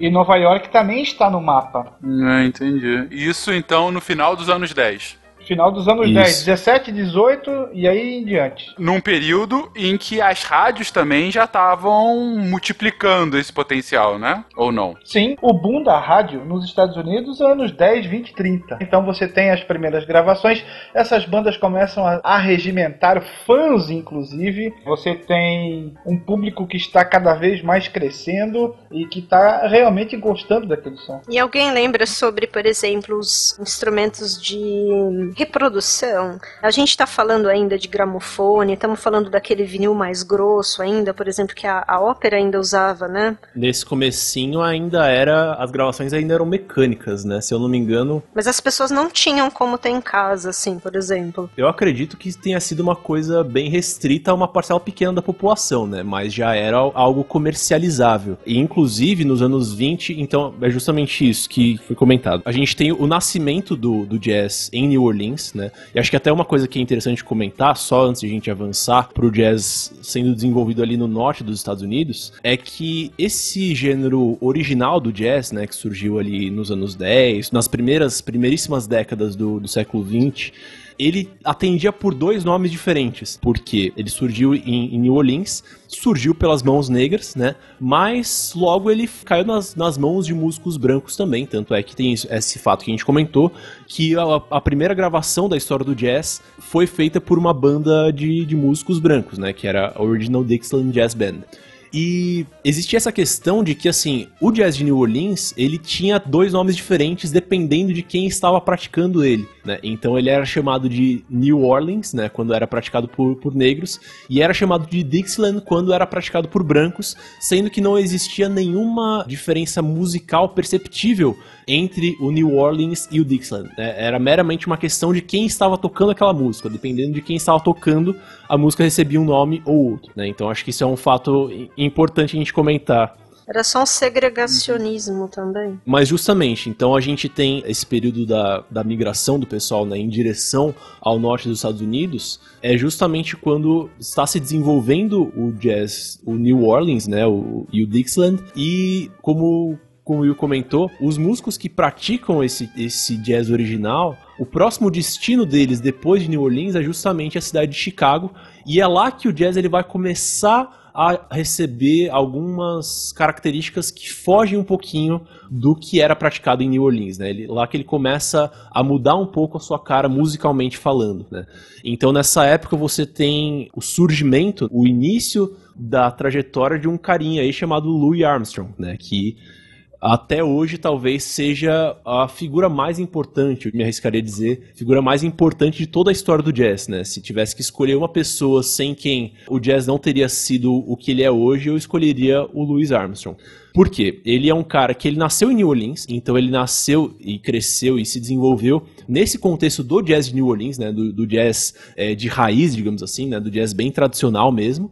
E, se eu não me engano, em meados dos anos 10, o mentor dele, que é o, o King Oliver, que era um trompetista assim como ele, ruma para Chicago. Alguns anos depois, o Louis Armstrong vai atrás dele, né, para participar da banda dele lá em Chicago tal, vai atrás de trabalho. E é ali que, que o Louis Armstrong ele começa a desenvolver um pouco melhor o seu estilo tal. Então ele começa a ganhar mais destaque que o, que o King Oliver. Ele tem uma passagem rápida por Nova York em meados dos anos 20, e quando ele volta, ele começa a liderar o seu próprio grupo, né? Ele sai da banda do King Oliver e ele começa a desenvolver as suas próprias gravações e é justamente nesse ponto que ele traz para dentro do jazz a questão do solista que eu, que eu mencionei anteriormente, né? Por que que acontece? Até esse ponto, o jazz era muito essa coisa, já existia, obviamente, essa questão do diálogo, né? Mas as improvisações eram muito coletivas, né? Então eu tô falando aqui e você tá comentando e a gente tá o tempo todo trocando informação espontaneamente, mas não existe a questão do solista, não existe a questão de uma pessoa pegar um determinado trecho da música e tomar a frente e falar, agora eu vou falar, agora é o meu monólogo. E o Louis Armstrong é justamente o responsável por trazer essa lógica para dentro do jazz, né? Então ele é o cara que ele toma a frente e fala, não, beleza, então a gente vai ter um momento em que eu vou falar, e vocês vão me acompanhar, vocês vão complementar o que eu tô dizendo minimamente, mas o foco nesse trecho específico da música é meu, né? Então essa cultura do solista, que é hoje, é muito importante, né? Até os dias de hoje, praticamente não se fala de performance em jazz sem falar de solo, né? Sem falar de, ah, quando você fala de, ah, vou construir aqui um arranjo para uma banda de jazz. E a primeira pergunta que as pessoas vão fazer é, tá, em quem que vai solar? Né? Quando que vai solar? Quando que vão entrar os solos? Né? Então isso é uma lógica muito importante para a definição dessa música hoje em dia, que veio justamente com o Louis Armstrong nessa época, né? quando, quando o jazz estava se desenvolvendo ali, começando a criar suas raízes no norte dos Estados Unidos. E é engraçado que deve ter sido a ideia dele mesmo, porque isso existia muito na música clássica, né? Essa coisa do, do momento do solista, né? O primeiro violino, por exemplo. E aí já é uma leitura bem diferente do que seria isso. Então ele deve, deve ter sido uma ideia do cara mesmo. Muito provavelmente. Não é à toa que o aeroporto de New Orleans se chama Louis Armstrong. Sim. Uhum, Isso aí, uhum. gente. A família Armstrong realmente arrasou no, no Nossa, século eu tava XIX, esperando, falou XX, família, né? eu ouvi Adams, gente, mas tudo bem.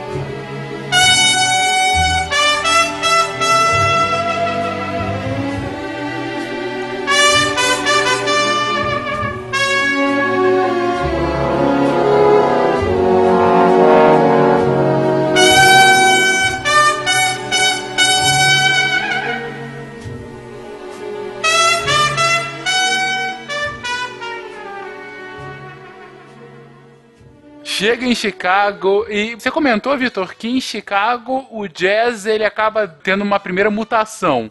Tem essa questão do solo, mas tem algum outro ponto de inflexão? É, basicamente, porque assim, o jazz em New Orleans, ele tinha uma característica mais de inocência, assim, né?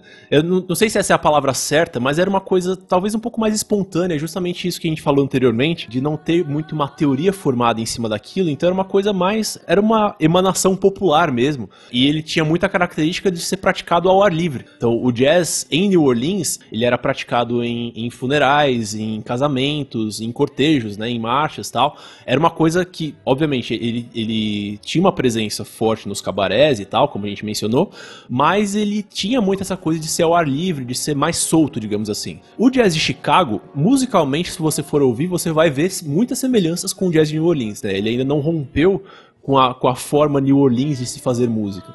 Mas ele já começa a ser um, uma coisa um pouco mais séria, talvez, não sei se essa é a palavra certa. Talvez um pouquinho mais sisudo, não sei, não, não tô sabendo achar a palavra. Mas de qualquer forma, ele se torna música mais praticada porta dentro, né? Então se torna uma música mais de clubes, né? Onde as pessoas vão até o lugar para ouvir o músico tocar. E progressivamente as bandas começam a ficar maiores, né? Então os grupos de New Orleans eles eram um pouco menores, um pouco mais enxutos, né? Por essa questão de você ter a música sendo praticada ao ar livre, em marchas, em movimento, era difícil você ter uma bateria, por exemplo, né? Porque naquela época não existia trio elétrico ainda, né? Mas no jazz de, de Chicago você já tem, você já começa a surgir com, com mais força a questão da bateria. Você já, já começa a criar uma música que é feita para as pessoas irem até aquele ponto ouvir aquela música. Então o jazz de Chicago ele tem muito essa característica, eu diria que ele é uma transição entre o jazz de New Orleans, ele tem, ele guarda ainda muitas características musicais do jazz de New Orleans, mas ele é uma característica entre o jazz de New Orleans e o swing, né, que é justamente o ponto em que o jazz atinge o seu auge comercial, que encontra o seu berço em Nova York, né, que é justamente a, o jazz que a gente estava comentando anteriormente, que foi a música mais ouvida ao longo da primeira metade do século XX era justamente o swing jazz, né? Que foi um derivado do, do, do jazz de Chicago. Estamos aí, o que? Anos 20, anos 30? É, transição entre, entre essas duas décadas. Uhum, então, um período entre guerras, Sim. passando aí até o início da, da Segunda Guerra Mundial alguma relação com esse movimento histórico, gente? Não? Vale dizer que o nosso amigo Adolfinho proibiu o jazz. Sim. E, na Alemanha em 33. Por quê? É, basicamente ele se opunha a tudo que era uh, moderno e os maiores expoentes eram negros, né? Ah, e os sim. brancos que se, vamos dizer, apareciam tocando, não, os brancos que se sobressaíam fazendo jazz eram judeus. Uhum. Então aquela dor de cotovelo gigantesca faz com que o som seja proibido na Alemanha. E o nosso amigo GG, o Getúlio Vargas, faz algo parecido na sua campanha de nacionalização. Então ele vai proibir nos carnavais o som dos metais. Tudo com a tentativa de limpar o que é estrangeiro. Desculpa essa, né? Criar a identidade nacional. e aí você purifica, entre aspas, o samba, né? Por meio de um decreto secreto, pasmem. Olha só. É, a- é a versão dos anos 40 de Halloween ao cacete, aqui essa ciporra, né?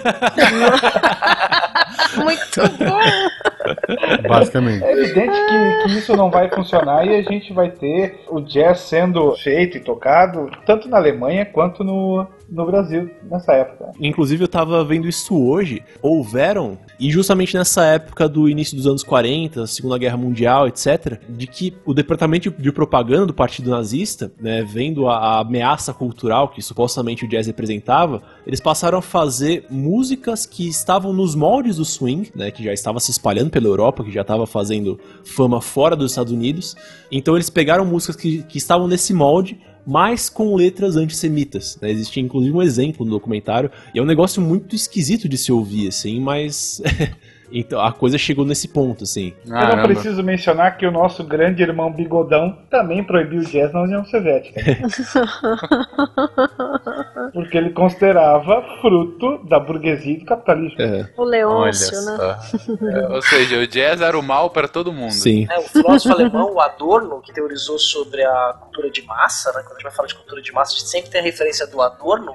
O Adorno também considerava o jazz uma. Ele falava que era uma música se decompondo, era algo que não era música, que era ruim e que ia, ia acabar com a verdadeira música. Muito engraçado essa, essa discussão, essas considerações em, em torno do swing, porque é justamente isso, né? O jazz, ele veio de uma emanação popular, assim, era uma manifestação popular do, do pessoal da rua. Em seguida, ele passa a se tornar uma coisa extremamente pop, cada vez mais pop, até como a gente comentou no início do, do cast, ele se tornou talvez o primeiro fenômeno musical de massa que a gente tem na nossa história, né?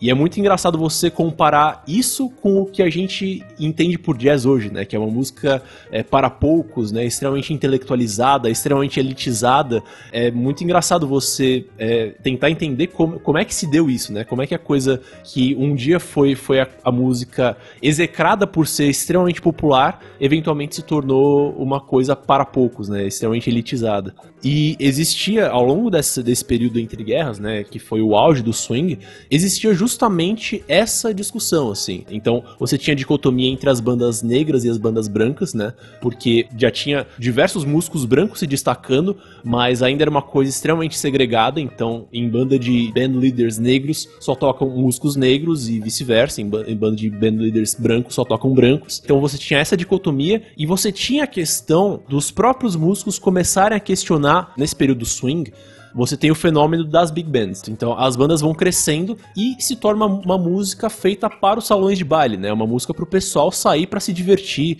né? Que inclusive existem conexões entre isso e o sentimento de escapismo que o pessoal estava experienciando ao longo ali da, da Grande Depressão, né, na década de 30, né, o pessoal tava querendo buscar uma, uma diversão a todo custo ali pra tentar fugir um pouquinho dos problemas, né, então o swing ele encontra o seu auge nisso, com as bandas enormes tal, voltadas muito pra diversão, então assim, ao longo da década de, de 30, principalmente, o jazz se torna música de balada. É o baile funk da época, praticamente, né? É a música que o pessoal vai pra, assim, pra sair pra se divertir mesmo, pra, pra esquecer dos problemas do dia a dia. E existe, já nessa época, existe a discussão, né?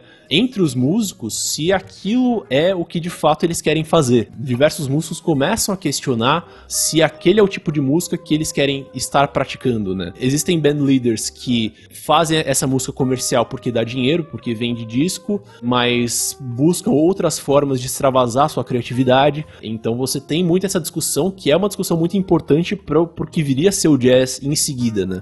Tem uma passagem de um livro bem interessante do Eric Hobsbawm chamado História Social do Jazz, onde ele coloca que ele traz uma citação a partir dos anos 30. Ele diz que na década de 30 o jazz passou a ser associado a tudo que era novo. Então, o que, que ele escreve? Eu separei aqui. O avant-garde cultural, o saudável como a música da era da máquina, a música do futuro, a força revitalizadora da selva primitiva e assim por diante. Então, o jazz é taxado como a grande novidade. Ele estava simbolizando esse século XX ainda era. no início, a nova era, exatamente. O final da Primeira Guerra quebra paradigmas, principalmente nos Estados Unidos, porque ah, essa nova geração não queria ter a vida que os seus pais tiveram, com, com regras muito bem demarcadas, com uma vida moral de retidão e tudo mais. Não, eu quero fazer o, que eu quero, o que eu penso. Não tem nada escrito, não tem que ser assim, entende? Então a música também extravasa nesse sentido. Interessante. O que eu mais gostei é a parte irônica do, da comparação agora do Vitor, que o jazz era o funk da época, né? O que me leva a crer que daqui a 80 anos, no SciCast 4.0, vai haver uma, a história do funk nos anos 80, nos morros carioca. Bom, vamos lá.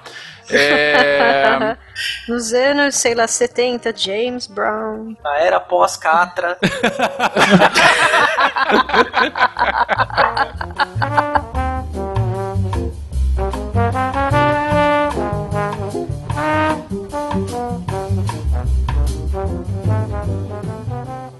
é, mas você fala que o swing ter esse ápice nos anos 30, vem a guerra e com a guerra há uma mudança também no jazz, nesse pós-guerra? É, na verdade assim, o swing ele perdura bastante até a década de 40 mesmo, até o, a, os anos da, da Segunda Guerra. Inclusive existem histórias de bandas que foram excursionar para os soldados que estavam lutando na Segunda Guerra. Isso é, é um fato, assim. Inclusive o Dave Brubeck, que é um músico que ele viria a se destacar mais a partir da década de 50, né? Um dos temas de, de jazz mais famosos entre leigos no jazz, que é o Take Five, né? É uma composição dele. E ele é um cara que ele foi lutar na Segunda Guerra e ele acabou não lutando por ser músico, ele acabou a função militar dele acabou sendo formar uma banda para ajudar ali na parte do entretenimento dos soldados. Ainda existe uma presença forte, fortíssima do swing nos primeiros anos da década de 40. Mas desde a década de 30, você já vem, como eu falei anteriormente, no crescimento desse sentimento do pessoal ficar insatisfeito, ressabiado, questionar por que o que acontece. Existe essa questão do diálogo que eu mencionei anteriormente, né? O jazz, ele precisa dessa questão da espontaneidade e tal.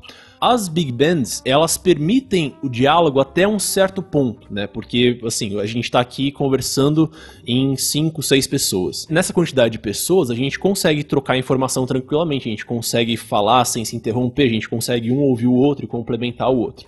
Se a gente fosse 15, 20 pessoas, isso não seria possível, né? Então, se a gente fosse 15, 20 pessoas, a única forma que a gente teria de, de extrair uma informação coerente disso seria se cada um tivesse a hora marcada para falar. Então, é mais ou menos isso que acontece com as big bands, entendeu? É, elas acabam limitando a criatividade dos músicos em função dessa questão de, de assim, de, de, você ter que colocar a música dentro de um, de um pacotinho ali que vai servir aos interesses comerciais, né? Então, você tem o surgimento de, desse questionamento de músicos que começam a a, buscar formas de sair disso, né? De, de, fazer uma música que volte um pouquinho às raízes e que expresse mais a criatividade deles e, e se preocupe menos com o, o que o pessoal na pista de dança vai achar. Então você já tem o surgimento, ainda no período swing, você tem o surgimento de um cara chamado Count Basie. Eu não mencionei nomes, mas só, só para deixar registrado, dois grandes nomes, talvez os dois principais nomes da época do swing, sejam o Duke Ellington, né, que era um compositor negro, e o Benny Goodman, que era um compositor e clarinetista branco. Certamente vocês já ouviram alguma coisa deles mesmo sem saber. O especial Caravan, né, do, do, do Sim, sim, sim. E, e, o Benny Goodman também é, tem alguns temas dele que ficaram bem famosos. E aí começa a surgir o Count Basie e a, a, o lance do Count Basie, o que que acontece? A banda dele, apesar de ser uma big band, né? Ele era um band leader e pianista, assim como o do Kellington. A banda dele era uma big band, mas ele começa a buscar formas de tocar de uma, de uma maneira mais espontânea. Então, por exemplo, é normal você ir assistir uma big band e os músicos estarem com as partituras abertas ali na frente deles, como se fosse uma orquestra, né? Porque, enfim, Cada um tem que saber a sua parte certinho tal, e saber a sua hora de entrar exatamente. Então, é aceitável que os músicos toquem com a música escrita ali na frente deles, com uma cola, digamos assim. O Count Basie é um, é um, cara que começou a subverter isso. Então, a banda dele, apesar de ser uma banda grande, uma big band de swing e tal, eles começaram a fazer o que eles chamavam de head arrangements. Então, arranjos decorados, né? Feitos ali pelos músicos meio que coletivamente, em que cada um tinha a sua hora certa de fazer a coisa certa, né? Eles não tinham uma baita de uma liberdade, mas simplesmente pelo fato de eles estarem fazendo uma coisa que não estava escrita, já é um passo em direção a você tentar subverter um pouquinho essa rigidez que o swing impôs aos músicos de jazz, né? Então, desse sentimento, dessas buscas por uma maior espontaneidade, aí no início dos anos 40 a gente tem o surgimento do que viria a ser o bebop. É justamente um, digamos assim, um grito de liberdade dos músicos de jazz em relação a essa questão mais comercial do swing, né? Então, o bebop ele surge quando assim, os músicos que trabalhavam nas big bands, que, que, que tinham seu ganha-pão né, no universo do swing, eles começaram a se reunir em jam sessions, né, em bares depois, muitas vezes depois dos trabalhos principais deles. Ah, beleza, acabou o show aqui, acabou o baile, então eu vou lá para outro lugar onde vão só se reunir outros músicos que têm os mesmos interesses que eu e a gente vai tocar o que a gente quiser. Então, o, o sentimento era mais ou menos esse, né? Então você tinha lugares, especialmente em Nova York, que propiciavam esse tipo de encontro, e nesses lugares começa a surgir o bebop, que é uma música que é justamente a linguagem musical do bebop, ela lembra bastante o swing e não por acaso, né? Porque os músicos que fizeram o bebop todos eles tinham um pé no swing também. Mas o que eles fizeram com esse material é, é que foi radicalmente diferente, né? Então o bebop eles, foi o ponto em que a música começou a se tornar uma coisa mais intelectualizada, né? E mais voltada para os interesses dos músicos, né? Então o bebop não era uma música para se dançar, e na verdade, de certa forma, ela não era nem uma música para você ouvir. Assim, no momento em que estava sendo feita, o cara que estava fazendo ela não estava preocupado com quem estava ouvindo, ele estava preocupado com a ideia que ele estava desenvolvendo ali. Era uma música pro músico e não pro Exato, ouvinte. exatamente. Então, o bebop é o ponto em que se começa a desenvolver uma coisa mais, digamos assim, elitizada, mais voltada para os músicos, né, em que os músicos começam assim, a se preocupar mais com os interesses musicais deles, né? E me parece que o bebop ele é um ponto de transição e ele é justamente o ponto em que o jazz ele começa a tomar os rumos para se tornar o que hoje a gente entende por jazz, né? Que é justamente essa questão um pouquinho mais mais fechada assim, mais hermética para quem tá olhando de fora. Menos pop. Exato. Menos pop, perfeito. Mas ao mesmo tempo, você tem o swing continuando a fazer influências musicais, né? Sim, o swing não para, né? Isso é, isso é uma questão importante de a gente lembrar. Um professor meu de, justamente professor de história do jazz, ele falava muito na faculdade que não é que surgiu o swing e acabou o jazz de New Orleans, não é porque surgiu o bebop que acabou o swing, né? Então, todos esses gêneros, eles têm os seus pontos de início, eles têm os pontos em que eles causam maior impacto, mas depois disso eles continuam existindo, né? Assim como, sei lá, o Paul McCartney teve o seu auge nos anos 60 e hoje em dia ele tá inativa fazendo show e etc, né? Então, o swing continuou existindo e ele continuaram existindo big bands mesmo com o surgimento do bebop, né? E esse início dos anos 40, ele é um ponto de ramificação, né? Então você tem o surgimento do bebop por um lado, e você tem o surgimento de outros gêneros que começam a se distanciar do jazz. Você tem meio que uma peneiração, né, do que era o swing, né? Então, para um lado vão os músicos que querem se expressar através da música, né, que querem desenvolver aquela, aquela coisa mais intelectualizada. Pro outro vai o pessoal que quer, que tá se preocupando mais com os interesses do público, que quer fazer uma coisa mais comercial, né? Então você tem o surgimento aí de bandas menores que fazem uma coisa mais parecida com o que era o swing, mas mais enxuta, mais pop, né?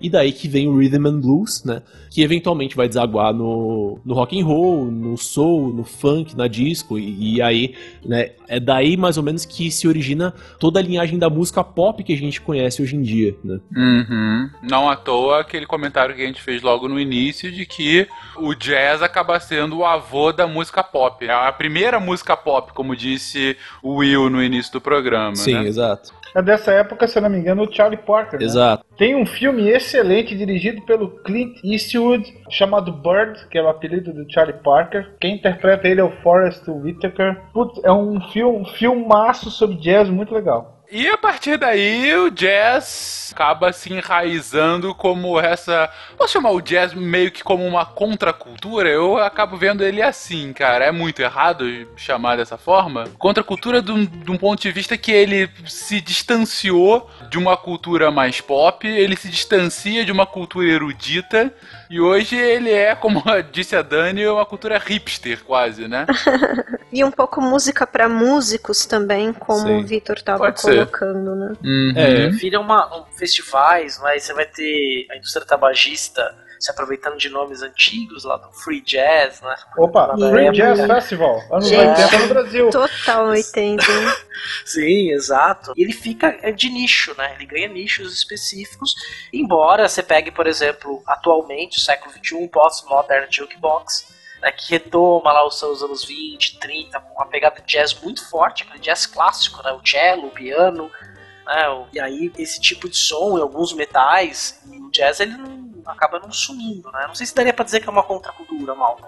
Porque é, você vai ter uma diversificação cultural e um elemento de estilo de vida né, que vai demarcando pelos gostos musicais e que o jazz está enquadrado. Lá no começo, sim, obviamente que o jazz ele nasce e desponta né, como algo que é de extrema qualidade, fim do outro né, se ele não fosse tão bom, ele não duraria até hoje, não teria influenciado tanta gente, né, até o próprio Tom Iommi que nós é, mencionamos, ele tinha lá sua banda de blues e de jazz antes de ir pro heavy metal, né, antes de de fato escancarar o pacto, não é?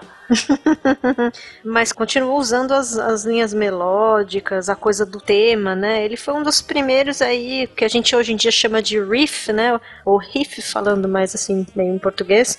E ele manteve, né, essa questão até do próprio trítono que a gente fez piadinha e tal, mas ele manteve as pentatônicas, tudo, e aí depois dele, né, tem tantos, até, na verdade, contemporâneos, como o próprio Led Zeppelin, então. O Eric Clapton, né? Ah, com certeza. Até antes que o Eric Clapton tinha o Cream, que é 63, 65. E na época da Beatlemania, o Louis Armstrong vendia mais do que os Beatles, inclusive. É verdade. Então, a, apesar de, de o rock estar nas paradas de sucesso, vamos dizer assim, o jazz nunca perdeu a sua força. Exato. É que aí também existe uma questão interessante, porque é questionável se esses lançamentos do Lewis nesse período da década de 60, se eles eram de fato jazz, né? Por exemplo, um cara como Frank Sinatra ou o Nat King Cole, são caras que se originaram justamente nesse período em que você tem uma música derivada do jazz, mas que é mais voltado ao comercial, digamos assim, né? Então esse período... Hum. Mas mantendo aqueles arranjos de big band, né? Quantidade de metais em arranjo que até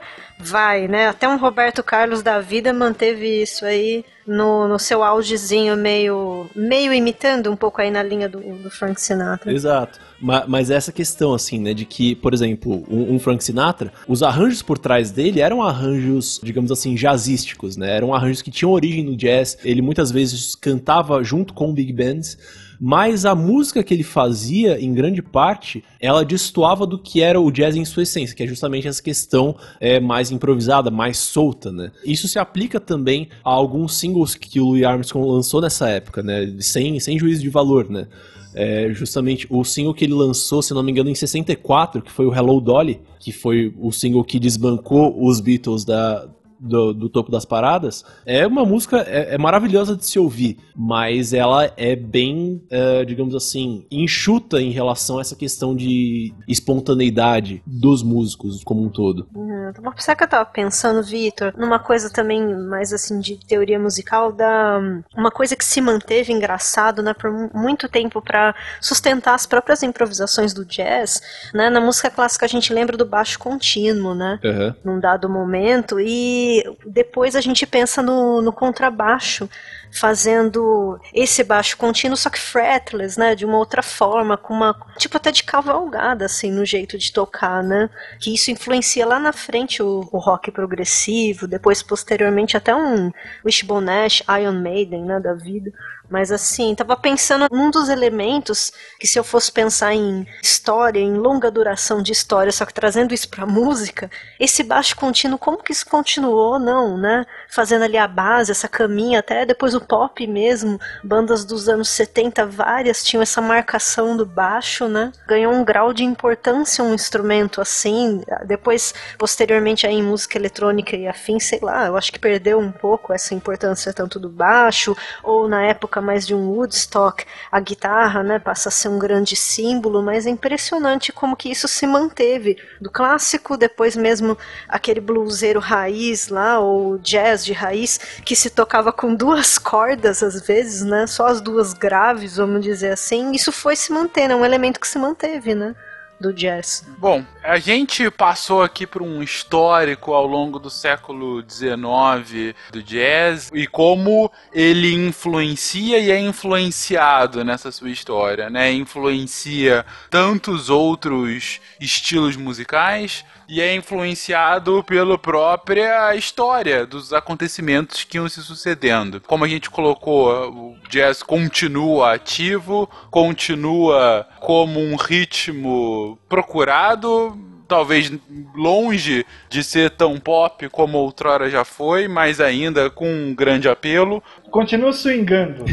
Continua swingando. é que hoje em dia o povo chama de groove, né? É. Tem o jazz fusion é. também. Tem nomes mais contemporâneos na ativa, assim, mais famosos, Vitor? Nossa, Agora, nomes contemporâneos, eu tenho que pensar. Olha, nomes antigos que ainda estão na ativa eu posso citar três, que são o Chick Corea, o Herbie Hancock e o Wayne Shorter, né? São caras que começaram, se eu não me engano, ali entre os anos 50, anos 60 e os três ainda estão vivos e, e tocando. Agora, nomes mais contemporâneos mesmo, tenho que pensar bastante. Tem só uma questão que eu gostaria de, de, comentar. A gente falou a respeito dessa progressiva caminhada do jazz em direção a uma coisa mais intelectualizada. E, eventualmente, acho que ali em meados do, do século XX mesmo, você começa a ter cursos de música que se baseiam no jazz. Anteriormente, para você ter acesso a um treinamento formal em música, a base tinha que ser a música erudita, né? Porque é, era o, era o que tinha séculos de tradição ali. Então, em meados do século XX, você, acho que se eu não me engano, década de 40 ou 50, você tem o surgimento do embrião do que viria a ser a Berklee College of Music, né? Que é uma escola, é uma faculdade de música bem importante, talvez a, a faculdade de música mais importante do mundo, né? Muitas estrelas já se formaram lá que fica localizada em Boston, nos Estados Unidos, e é uma faculdade que ela surge, o diferencial dela, inicialmente ela não era uma faculdade, mas é, desde o início o foco dela era ter a base no jazz, né? E, e, os professores dela eram performers do universo do jazz, né? E ela mantém essa característica, obviamente ela se expandiu para outras áreas, mas ela mantém essa característica até hoje. E a Berkeley ela acabou sendo a base para o surgimento de muitas outras faculdades e universidades ao redor do mundo, quando se decide ensinar música formalmente, mas com o viés popular, a base acaba sendo jazz, né? Então a Berkeley ajudou a formar esse denominador comum, né? De, de você ensinar música formalmente por meio de um, de um gênero popular. E é de lá que vem o professor do, do menino do Whiplash, não é? é Era uma pegada por aí, não é? Exato. Esse filme Whiplash, ele se passa em uma universidade fictícia, se eu não me engano, inclusive em uma cidade fictícia, salvo engano mas a, a universidade em que ele se passa é inteiramente baseada na Berkeley e tem todo o clima da Berkeley. É, lembrava mais ou menos disso só. Aquele clima terrorista com os alunos, né? Gente, tipo... ali é, esse filme é super tenso. Só pra gente não fazer justiça, a gente não pode deixar de citar, por exemplo, uma Billie Holiday, uma Ella Fitzgerald. Mulheres negras, cantoras maravilhosas, que essas Mesmo não a podem... James. Sim, exato. Histórias de mulheres aí que fizeram sucesso na música. É, e a Janis Joplin retoma todas essas cantoras naquelas músicas de 10, 12 minutos, né? Que ela, ela improvisava muito com a voz também, né? Ela criava letras novas ali na hora. Coisa mais difícil, gente, fazer cover de, de Janis Joplin, não só pela voz, mas na verdade é porque ela pensava muito rápido, né? E fazia essas inserções e aquela sensação de big band sempre acompanhando a Janis Joplin, assim, os caras não paravam, entendeu? Né? Aquelas viagens, né, também um pouco psicodélicas, lógico. O Santana também, às vezes, eu, ele tá nativa, né? O Santana, ele é um cara jazz fusion também. O Luan? o Luan? Alguém tinha, né? Parabéns. Jesus me chicoteia. Vai ser espetacular esse cast que sem dúvida deve estar sendo musicado com vários dos exemplos que a gente tem colocado aqui. Acabar com Me Dei o Sol, Me Dei o Mar, no seu coração, Raio de Saudade, Meteoro de Paixão. Aí o capeta vem mesmo, cara. Muito bom.